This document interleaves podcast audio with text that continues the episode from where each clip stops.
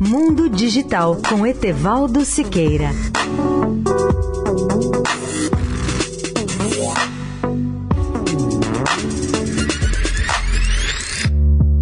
Olá, amigos da Eldorado. Um dos sonhos da tecnologia perseguido há muitos anos é criar um hambúrguer vegetariano. Até há pouco, o sabor do hambúrguer vegetariano era decepcionante, porque lhe faltava o gosto, o aspecto, o cheiro da carne que encantam os consumidores desse sanduíche tão popular. O que parecia impossível, no entanto, começa a tornar-se realidade. Nesse sentido, eu recebi há dias uma notícia animadora da Universidade da Singularidade sobre esta possibilidade de produzir o hambúrguer vegetal aceitável pela maioria. Os defensores do novo hambúrguer lembram que haveria muitas vantagens para a humanidade se nós substituirmos a carne do hambúrguer por vegetais. Lembram que nós comemos animais que comem plantas. Se nós eliminarmos esse passo intermediário e comermos plantas diretamente, teríamos grandes vantagens, pois diminuiríamos a produção de carbono que o gado produz, diminuiríamos o uso da terra agrícola usada como pastagens, eliminaríamos os riscos para a saúde associados à carne vermelha e aliviaríamos as preocupações éticas sobre o bem-estar dos animais. Mas a solução está próxima. O hambúrguer vegetariano, que era chamado de impossível, foi criado com a inclusão de um ingrediente de soja chamado leghemoglobina, que é uma proteína quimicamente ligada a uma molécula não proteica chamada M. Esse M é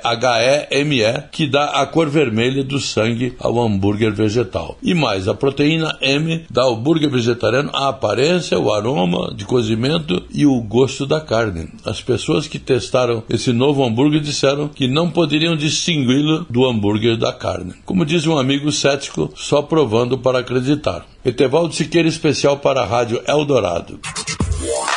Mundo Digital com Etevaldo Siqueira.